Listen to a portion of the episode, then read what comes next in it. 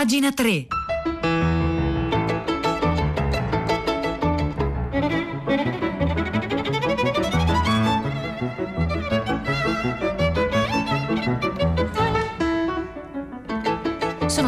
9, 2 minuti e 54 secondi di venerdì 16 ottobre 2020. Buongiorno a tutti da Silvia Bencivelli, bentornati a pagina 3 La cultura nei giornali, nel web e nelle riviste. Oggi appunto è il 16 ottobre ed è l'anniversario della deportazione degli ebrei di Roma, il sabato nero della città.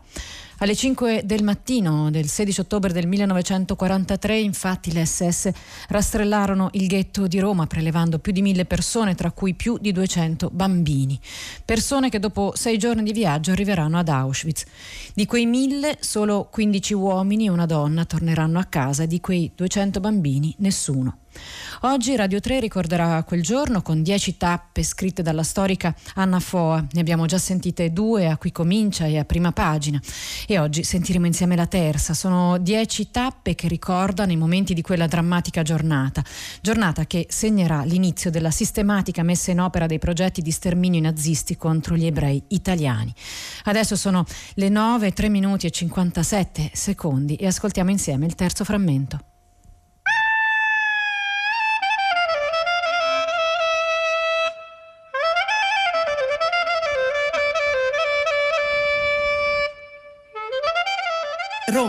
Ore 9. La cattura degli ebrei romani continua per ore e alle 9 di mattina è ancora in pieno svolgimento. Molti ebrei riescono a fuggire, trovando rifugio nelle case vicine, nei conventi, nelle chiese. Alcuni ebrei in fuga dal ghetto, epicentro della razzia, trovano ospitalità nell'ospedale Fate Bene Fratelli di proprietà vaticana, nell'isola Tiberina, dove frati e medici, fra cui il giovane antifascista Adriano Ossicini, li accolgono e nascondono nelle corsie, fra gli altri pazienti. Intanto gli ebrei arrestati nell'ex ghetto sono ammassati fra le rovine del portico d'Ottavia, sotto il livello della strada. Da lì i camion nazisti fanno la spola con via della Lungara, dove mettono gli arrestati nella grande area del collegio militare. A via del portico d'Ottavia 13, fra gli ebrei razziati c'è una donna, Costanza Sonnino, al nono mese di gravidanza, che era tornata a Roma per partorire con l'aiuto della sorella Speranza, mentre il marito e il figlio di due anni erano rimasti a Capranica, dove l'intera famiglia si era nascosta. È arrestata con Speranza e i suoi due figli e sarà deportata e uccisa qualche giorno dopo a migliaia di chilometri di distanza, nel campo di sterminio di Auschwitz-Birkenau, in Polonia. Anche un'altra donna che abitava lì vicino, in via Santa Maria del Pianto, viene arrestata quella mattina mentre si trovava in procinto di partorire, Marcella Perugia. Il suo bambino nasce mentre lei è prigioniera al collegio militare e non fa in tempo nemmeno ad avere un nome. Sempre in via Portico d'Ottavia una donna che scende le scale sotto la minaccia dei fucili delle SS con in braccio il suo bambino riesce una volta in strada a metterlo nelle braccia di una donna non ebrea che era lì per caso. Più tardi questa lo darà una zia e il bambino sopravvissuto alla razzia è vivo e si chiama Mario Mieli. Quella mattina del 43 i nazisti però non cercano gli ebrei solo nel quartiere dell'ex ghetto, ma sempre con le loro liste cercano gli ebrei ovunque. Trastevere, Testaccio, Monti, Esquilino, Flaminio. Sono prevalentemente ebrei di ceto più elevato, che a volte riescono a mettersi in salvo semplicemente perché vengono cercati più tardi o perché avvisati per telefono della razzia da parenti o amici. Ma nelle povere case del ghetto, nelle quali non c'è neppure il telefono, quella mattina per molti ebrei non c'è scampo.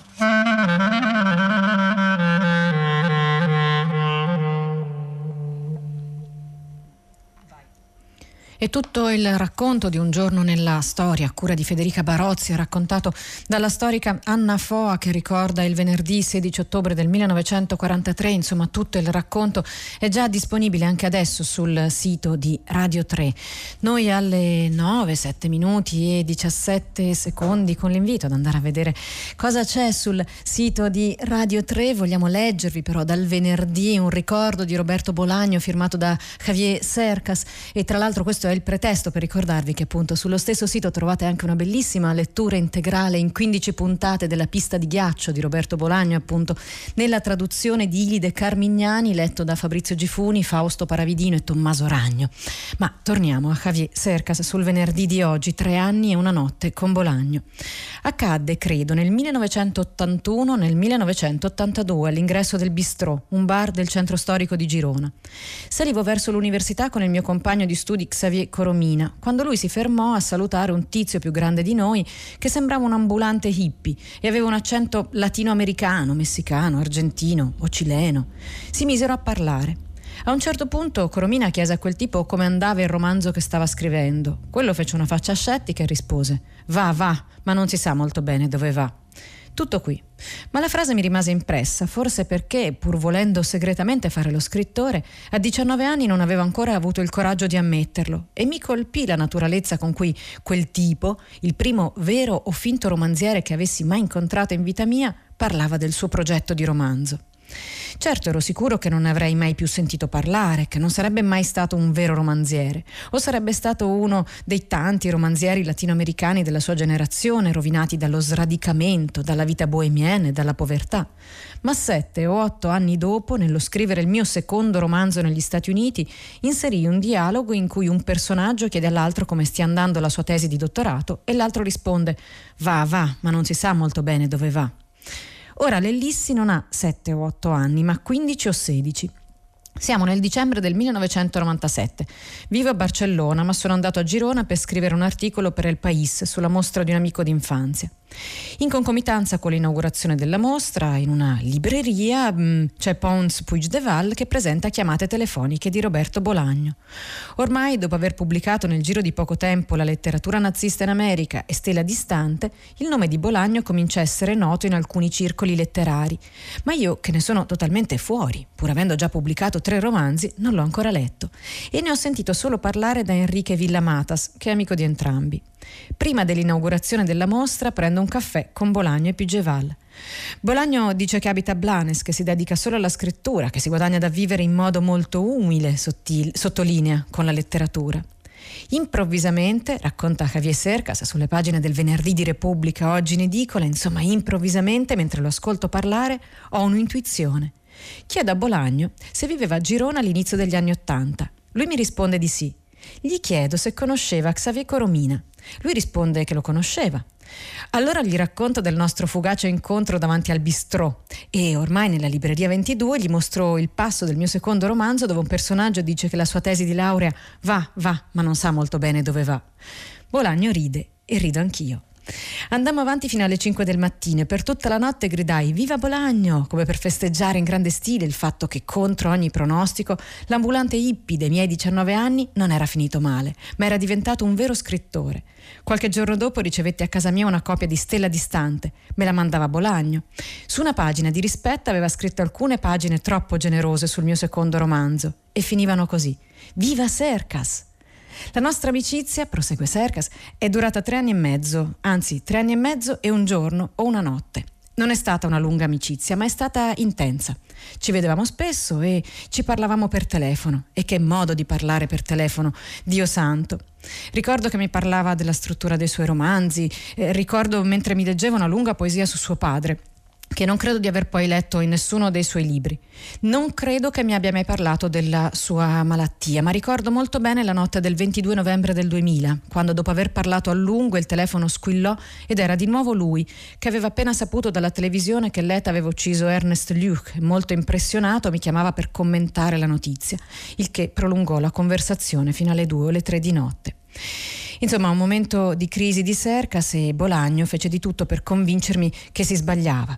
Scrisse un articolo sui diari di Girona in cui assicurava che tornavo a Girona solo per scrivere grandi libri, grandi libri che avevo dentro. Poi diventò un sostegno costante, uno stimolo permanente, una macchina di persuasione destinata a ficcarmi in testa che per quanto mi sentissi un fallito, io ero un vero scrittore e che solo scrivendo avrei potuto raggiungere una realizzazione personale.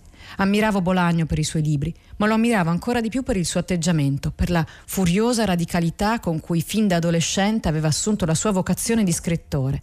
Da parte mia avevo l'impressione, o la certezza, di non aver fatto altrettanto, di aver cercato sotterfugi e scuse, di aver rimandato il mio dovere, Bolagno me lo ricordò, mi ci mise davanti, mi assicurò che facevo ancora in tempo e non so se sono riuscita a ringraziarlo abbastanza.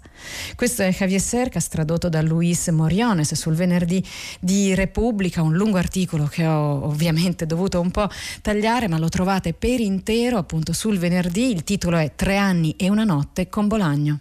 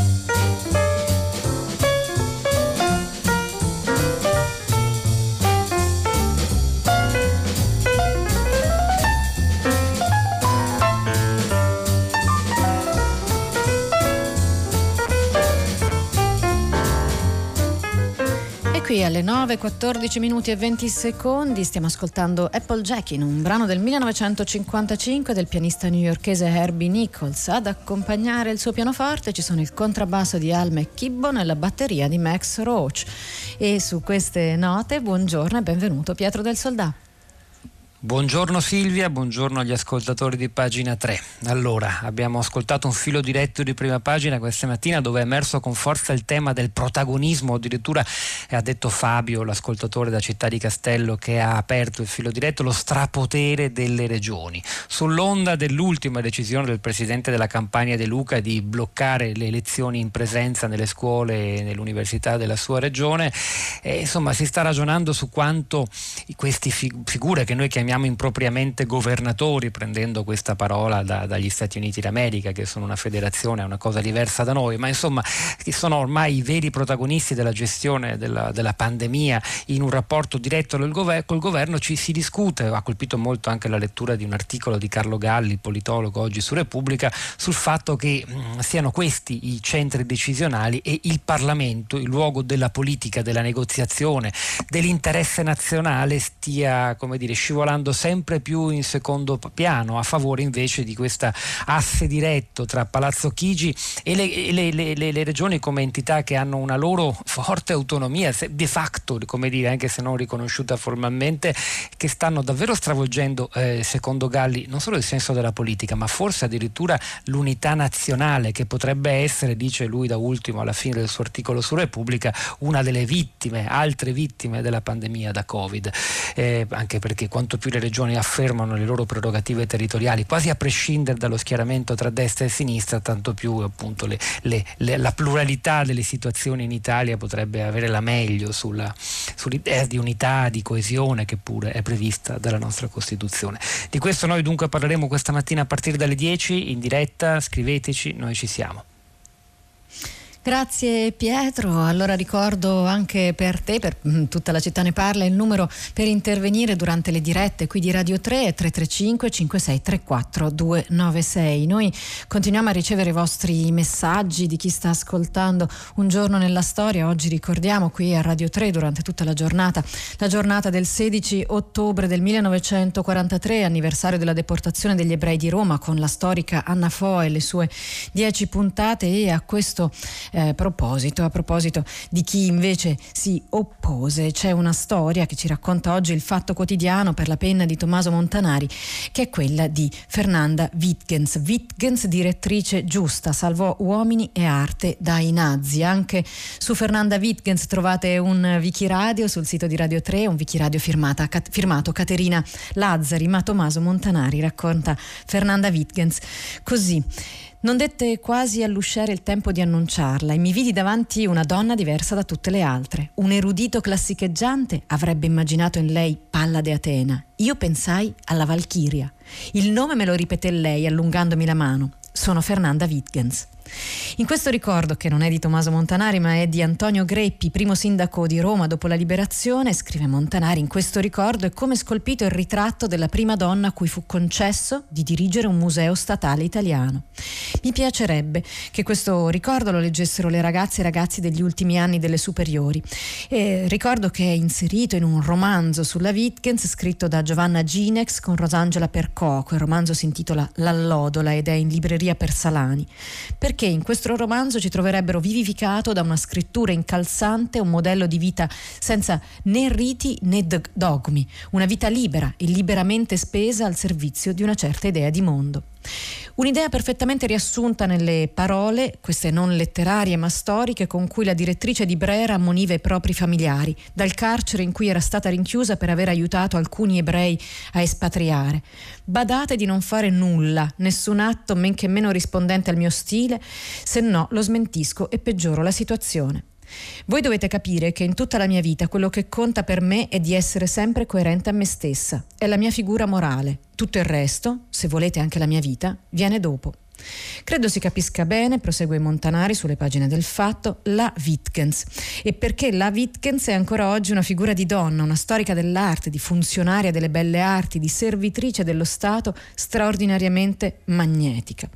A colpire è l'attualità inattuale di una vita di successo che non aveva come obiettivo il successo, ma la coerenza morale. La Wittgens appunto schiena dritta difendeva l'arte anche dai, dai politici e appunto raccontava questo. Mussolini eh, raccontava, racconta il romanzo. Mussolini andava a inaugurare mostre scavi andava anche nei musei sì ma si annoiava. Attraversava le sale e camminava tra i capolavori in tutta fretta e quando usciva sembrava quasi sollevato.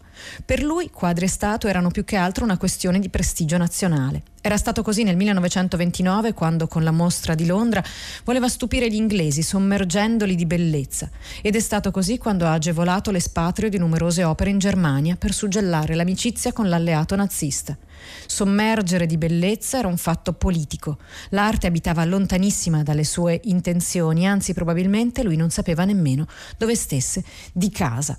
In questo articolo che racconta eh, il romanzo appunto eh, su Fernanda Wittgens, critica storica dell'arte, prima direttrice della Pinacoteca di Brera, l'articolo è firmato Tommaso Montanari e si intitola Wittgens, direttrice giusta, salvò uomini e arte dai nazi.